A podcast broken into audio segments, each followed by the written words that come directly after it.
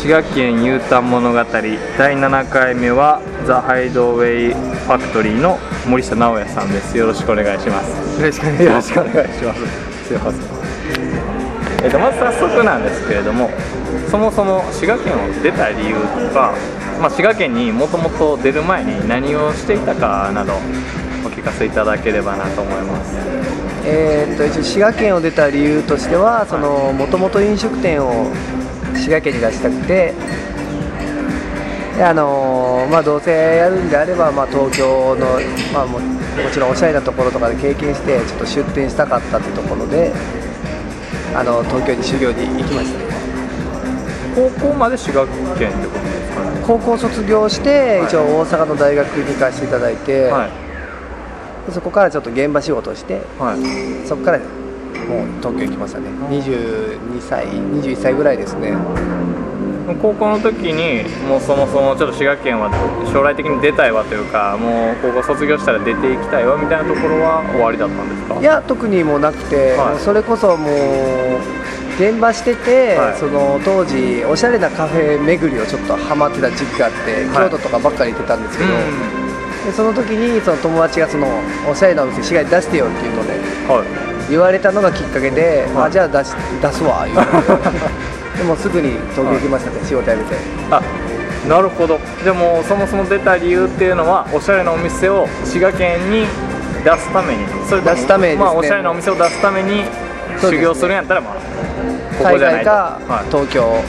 うん。大阪はちょっと近かったんで、うん。けど海外僕英語喋れないんで、じゃあ東京行こうかっていうノリでもう本当に。思い切りがだいぶすごいな決めたら基本的にやりやらな気が済まないタイプなんで。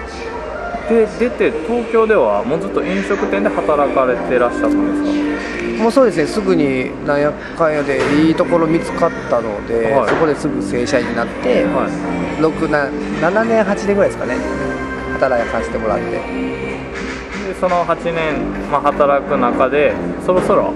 そういうお店を自分たちでも始め自分で始めてみようそうですね、まあ、30までにっていうのは決めてたので、はい。それまでっていうのも伝えてたので。で戻ってきてもうこのサイズを多分個人で始めるってなかなか滋賀県だとケースとしてないん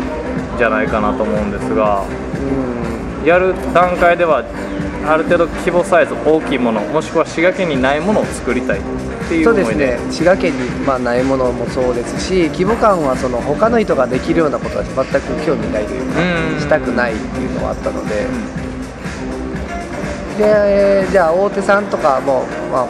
僕ら個人事業主とかはい。最初にやって大手に勝とうと思った時に何ができるのかなって考えた時にじゃあ広さぐらいはせめて、まあ、関西でも、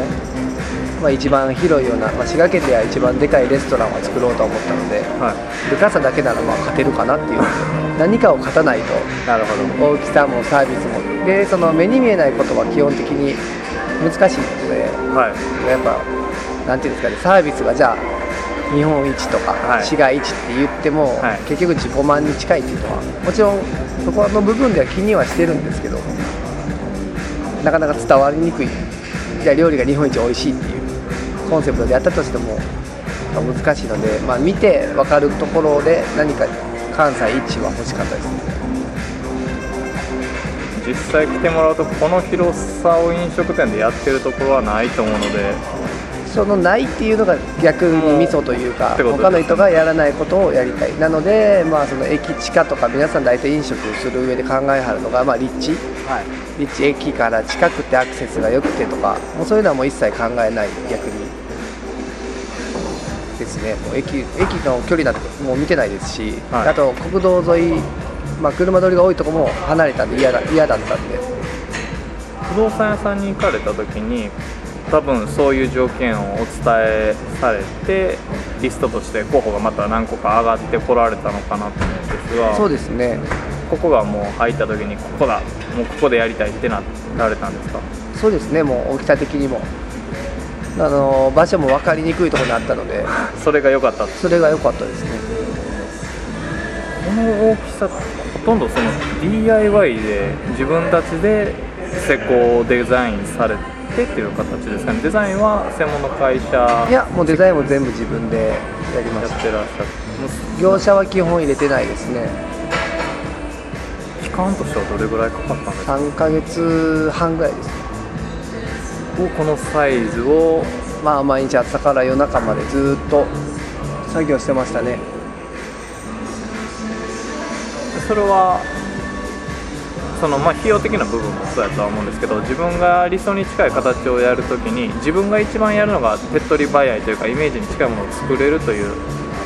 まあその工務店さんとか一はい。度、まあ、お話しさせてもらった時に、はい。まあ、もちろん値段的に高かったっていうところもあるんですけど、はい。まあその東京でやってる時とかにも打ち合わせとかよく店舗出す立ち上げとかもいろいろ経験してたんですけど、はい。どうしてもそのイメージは先ほどおっしゃった通り伝わらないうん僕がしたいイメージあとすごい気使うんですよね。業者さんって意外と、はい。こう作業してる中で例えば作ってもらいますできましたって言われて全然なんかイメージと違ったら作り直してとかもあんまり僕ちょっとそういうの言えなくて。はい。でそれがまあ作り直してもらってもまたダメやった時とかもまた作り直せって言わなダメなんですけどそういうのですごい気使うんですよね。なるほど。だからもうその基本的に気を使いたくないっていうのはあったので、はい。もうそういうのしかも職人さんって結構頑固ないと多いのでじゃあもう自分たちでやった方がもう気も使わないですしね。まあそうですね。やりたいようにももちろんできますし。これはちょっとできないとか言われるのも嫌なのではい。例えば床とかテーブルにしても作ったんですけどじゃはい。あプロからしたらこの隙間が気に食わないんですよね。うんうん曲がりとかも、はい。で僕らはその基本的にコンセプトはアメリカの古い倉庫でやってるレストランだったので、はい。こういうアメリカ人特有の雑さを残したいっていうのもあったのでだから隙間とか、えーこういうのも全部曲げてあえてボコボコで作りましたけど。その今回ここのお店の場合はアメリカの古い倉庫っていうイメージがあるんですけれども、そのイメージ自体は3ヶ月前であったり半年前の時にお店をやろうとした時にイメージされてらっしゃったんですがそういう部分にしたいっていうのがえーっとそのニューヨークに行ったことがあって、はい。まあ、もちろん飲食の勉強で行ったんですけど、はい。でその時にまあニューヨークのブルックリンあたりのお店4日か5日行ったんですけど70店舗ぐらい回らせてもらってはい。でその見つけたお店、まあ、紹介していただいたお店がそのちっちゃなハンバーガー屋さんだったんですよ。で飲みに行くぞって言って先輩に連れて行ってもらったんですけどそのハンバーガー屋さんの中に入るとまあ普通の小さな原色を使ったハンバーガー屋さんみたいなちょっと明るい感じの色のちっちゃいハンバーガー屋さんでどこで飲むんだろうと思ったら奥にその大きな人が立ってて、はい。ID 見せろって言ってパスポート見せたら隠し扉になってて中はすごいこういう雰囲気のバーで満席みたいな。でそれにちょっと感銘を受けたっていうのと、はい。まあ、それがでかいですね。それでまあどんどんニューヨークブルックリンが好きになって、まあ、調べていくうちにそのアメリカの禁酒法ってご存知？はいわかります。思いですか、はいだから20年から大体30年ぐらいにアメリカでお酒飲んだらあかん時代があったので,、でその当時からやってるお店がちらほらブルックリンに残ってたのででそういうとこも片っ端から行ってじゃあそういうコンセプトでやろうっていうのはもうそこで決めました。ねこういうコンセプトで日本でやりたいなってじゃあ行くまではそのお店のイメージも探しにまあ行く時はもう本当にもうアメリカのセンスブルックリンのセンスを見たいなっていうぐらいのいいろんなとこ見たいぐらいですよね。で実際見てみたらすごく感化されたお店そうですね雰囲気文化があって。間違いなくおしゃれだったんで。これを滋賀県でやってみたいとまあいう形で、自分のお店、まあ、滋賀でやりたいなっていうのはありましたね。なのでうちのお店のコンセプトは一応そういう形の禁酒法をモチーフにしているので先ほど言ったその分かりにくい場所、うん。だから駅から国道からは外させてもらってお店の名前も隠れ家倉庫という意味合いをつけて、はい。あとそのお店の名前もまあなんていうんですかね覚えてもらいたくないというか。はい。あんまりその隠れ家で売ってる中で何々のお店行こうって言われるのも嫌だったので、まあ、わざと長ったらしくしたっていうのはうんザ・ハイダーウェイファクトリーっていうのをちょっと覚えにくいと思うんですけど、はい。それをあえて覚えにくくしてあそこなんちゃら倉庫行こうって言ってもらえたらいいなっていう、今お話を聞いてもすごくそういう意味では飲食店のセオリーとかお店を始めるセオリーからはずれてる部分ではあると思うんですけどそういうチャレンジングができるっていうところはやっぱり他の人がやってることをしたくないっていう部分であったり新しいチャレンジをやってみたいというところまあまあが関係してる他の人ができること、まあ、別にこういうのも別にやろうと思ったら多分できはるとはもちろん思うんですけど、はい基本的にあんまり興味が出ないというか誰でもできる、うん、誰でもできるなんてまあ難しいですね言葉選ぶんですけど、はい。難しいですね。まあ基本的にインパクトとか他にないものっていうので勝負した方が、まあ、ビジネス的な考えではありなのかなというところで。面白い。まあ自分がただ単にそういうお店があったら面白いなっていう思う感覚で作りました。実際に作ってオープンしてから数ヶ月経ってその部分っていうのはやっぱ成功やったなっていう部分に今つながってきてらっしゃいますか？そうですね。宣伝もインスタグラムだけぐらいではい。まあ、最近グルナビ入れましたけどそれでもまあそれは企業様用とか団体貸し切り用でちょっと入れたぐらいなんですけど基本的にはもうインスタだけでもうずっと満席でしたからね。人が人を呼ぶというか。そうですね。でも滋賀以外でも、まあ、京都和歌山とかもその辺りのかところから来てくれますね。はい。車で、滋賀県に、まあ、このサイズがないっていうのもあるんですけどインスタグラムでこれだけお客さんを呼び込めるんだなっていう成功例の一つなのかなとは個人的に思ってまして、やり方じゃないですかね。その辺は結構もうずっとマネージングしてたので、実際にこう一回出てみてでまたこちらに戻ってきてお店を始めてみてこの出た前と来てからの滋賀県の印象っていうのは変わりましたか？まあちょっとおしゃれなお店は増えたなっていうイメージでしたね。その僕が当時出た時はもう本当にまああったらすごい失礼なんですけど、まあ、知らなかったっていうところで、はまあそういうお店を知らなかったんで京都にばっかりいてたので滋賀にあんまりそういうのを求めに行かなかったというかチェーン店が多いイメージがある。そうですね。すごくそれはあります。で個人でやってあるカフェも、まあ、ちっちゃいとことか知ってますけどあんまりこじんまりとしたカフェとか行くと逆に気使っちゃう。んではい。今大きいとことか行ってましたけど京都とかでも。でこっち今帰ってきてそのインスタで結構琵琶湖の何か見えるカフェさんとかできてるんではい。ちょっと盛り上がってはきてるなーっていう印象ではあります今現状このお店が成功という形でどんどん人がやってこられて次なるチャレンジとかその部分はどうですか？まあその何かっていうよりかはもう自分が楽しめる仕事をしてればいいかなと。他の人から見てまあもちろん魅力があって、はい。なおかつ自分がやってて楽しい仕事をしてれば、僕基本的にそのお金儲けビジネスっていう部分ではあんまり意欲はないのかもしれないです、はい人って何か違う仕事をやってたりとか、はい。まあ日本だけにとどまらずちょっと海外とやり取りする仕事をちょっと増やしていこうと思ってるので。それは飲食の部分で？飲食でもいいですし飲食以外でもいいですし。そもうそういうのはもう本当にやりたいと思ううま思ったらもう何でもやるんで。はい。思うまではもう自由に生きてって感じ、へー。いろんなところに行って感覚磨いて。その感覚っていうのはまあすごく昔の話というとまあ中学校とか高校生の当時からそういう部分っていうのはあったんですか？こう将来なりたいとか。いや全くなかったです。その当時はどんな感あのな客観的に自分を見たとして中学校高校の時。まあ、昔も今もそうなんですけど、はい。基本的にそんなに何も考えてはないと思います。考え込むのが苦手なので、はい。もう思いつきできるやんいいやん思ったらやるみたいな、深く考えないというかよく言われたんですよねこの立地で、はい。うん。このキャパで飲食やるっていう時にこの、まあ、地元の経営者の先輩とかに、はい。やめとけとかはよく言われるんですけど やめとけって言われたらすごい燃えるやる気に。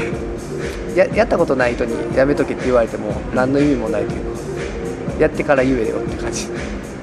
やらな分からへんかな。で今形にされて実際多分その人たちもあこういう正解成功のやり方があるんだなっていうのもうん。まあそれは滋賀に行ってたら僕も分かんなかった感覚ではやっぱり一回それは出たからみたいなところは。出たからはでかいですね。滋賀にいる感覚とはちょっと違うかなって思いますけど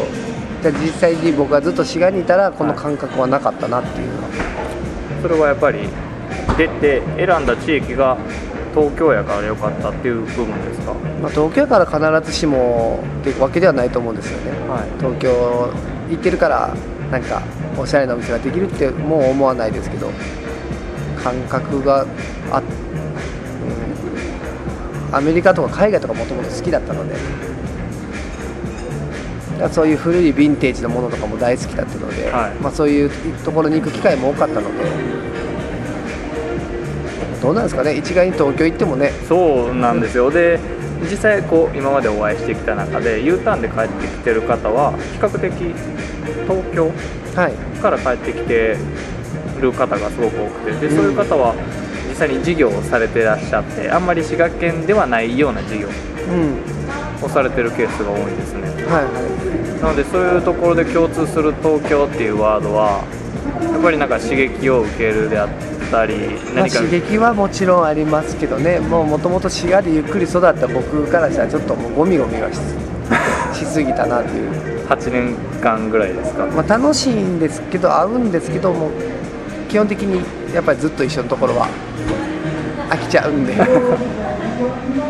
飽きましたか最後らへんとかは。あ、まあ飽きたという表現があってかまあ普通に飽きましたね。東京に飽きました、まあ、東京で全部やりたいことやったとかいうわけではないんですけど。はい。なんか違うとこ行きたいなぐらいの。それでまあ地元で約束してたカフェをやろうかなそうですねまた東京はもう何でもあるんで、何でもあるところに出したところで、うんまあ、感動は少ないなっていうところはありましたね。で滋賀の人にもちょっと感動、まあ、東京なりのそういう海外のはい。雰囲気をちょっと少しでも味わっていただければという思いでずっと作ってますね次の、まあ、地域っていうのは別に日本に限らないんですけどもああいう国の文化面白いよねとか例えばアフリカとかあんまり日本人が馴染みのない国がなんか面白そうっていうのはあったりされるんですか、基本的にもうアメリカ以外そこまで興味がないというか今のところは、うん。まあ、アメリカ、まあフランスとかはちょっと興味ありますけど、はい文化はどうなんですかね？よくわかんないですまだ。見てないんで自分で今後の、まあ、展望っていうわけではないですけど森下さん個人の感覚値で例えば1年後とかはい。3年後とか5年後とかこのお店をちょっと抜きにした時にこういうことがしたいなとかこういうものを味わってみたいなってのはあったりしますか？ずっとチャレンジし続けたいずっとやってないことをやり続けたいになるのか、その中でも新しいものを絵にどこかのところに滞在してみたいなとか。あんまりねそういう先のことよく聞かれるんですけど何も考えてないんですよね。なるほど、できればいいなとかそういうのも言うのもあんま好きじゃないので、うん。うん、だから昔言われたのはちょっとはい有言実行って僕言葉あんまり好きじゃなくてこ無限実行の方が好きなタイプなんで。ういつの間にかやってるとか。そうですね。そんな、うん、先のことはちょっとわからないんでよく先のこと決めて行動しろっていうふうに言われるんですけどあんまり考えてない考えてないわからない。やりたいことはわからないというか そんなに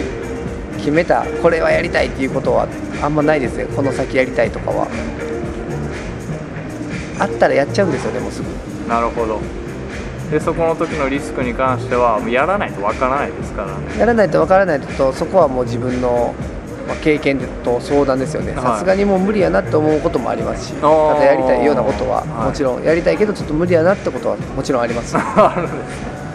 でここに関してはもはう見えてたので、できるしうまくいくっていうイメージも。まあもうさすがにねうまくいくイメージないとやりきれないですよねこのサイズはそうですね。逆にやりきるからいいっていうところはあります。これが例えば半分の大きさとかはい。になってたらまた違ったと思いますしやっぱその分かりにくい場所でこの大きいところがドンってあるっていうのが基本的にうちの会社、まあのコンセプトとしては予想を超えるっていうコンセプトで何でもやってるんですよ、まあ、レストランの味にしてもサービスにしてもなんですけど予想を超えた先は感動があって、はい。その感動というのは人に広げたくなるっていうので一応ややらせてもらってるのでだから基本的に予想を超える内観外観うんでやりたかったですねお店は。十分できてるのかなと、そうですね。予想させないというか。うん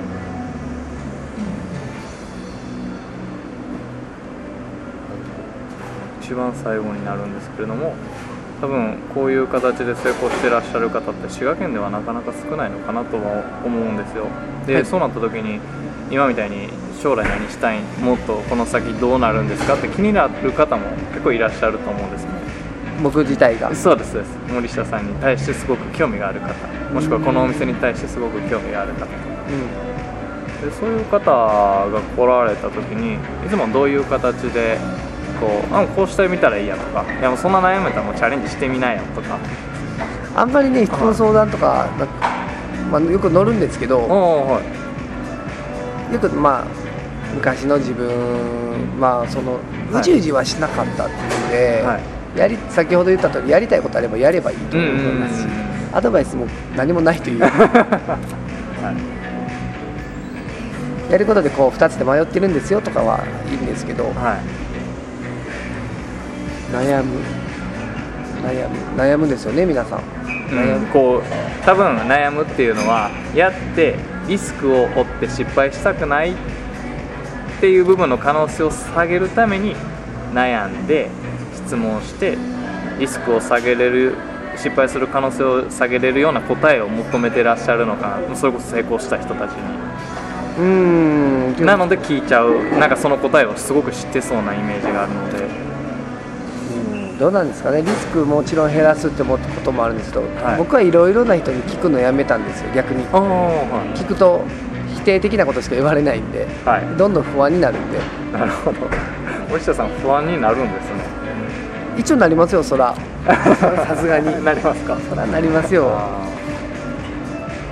だからもう聞くのいやあえてやめて。もう自分の熱量が冷めないうちにやってしまいたいっていうのはいつもありますけど人から何か言われるとふって冷めちゃうことがあるんではい。例えば何か欲しいじゃあ車が欲しいでも買おうって決めてる中で車詳しい人と喋ってたらあの車例えばすぐ壊れるよとか言われたらちょっと冷めちゃうじゃないですか。それが仕事でもあやっぱあってそのままの勢いでやっぱ買ってしまうとかやってしまうっていうのはいいとは思いますけど、う人生一度きりっていうのは本当に思うんで、んはい。もう悩んでるリスクを取るのが怖いなって言ったらやってしまう。別に借金だって別にねその額にもよりますけどね。最終的に自己破産したらいいですか？そうですね。もう本当にそのような感覚ですもん、今借金してる感覚もないですし、うん。うん、別に何かあったらその時考えようぐらいの。あとはそのはい上司がいる環境は無理でした。昔から。8年間勤められた時はそのある程度誰かの下で働かれてたんそうですね。もちろんそれはありましたね。ででその中ではまあ言葉は悪いけど我慢。我慢できたってことなんですかね。我慢はもちろん社会人としては最低限の我慢は。できてでも途中からできなくなったいやいやもうできできるんですよ。したくない。あもうこれからっていうことですね。その気使うとかじゃなくて何かをする上でいちいち上の確認とかをするのがあんまり好きじゃない。スピードも遅くなりますし。さっき言った通りはい、うんうんうん。スピード感が。しながらもじゃあそれを理解できひん人がもしいたとしたら説得する時間のコストとか。もあるから。そうですねありがとうございました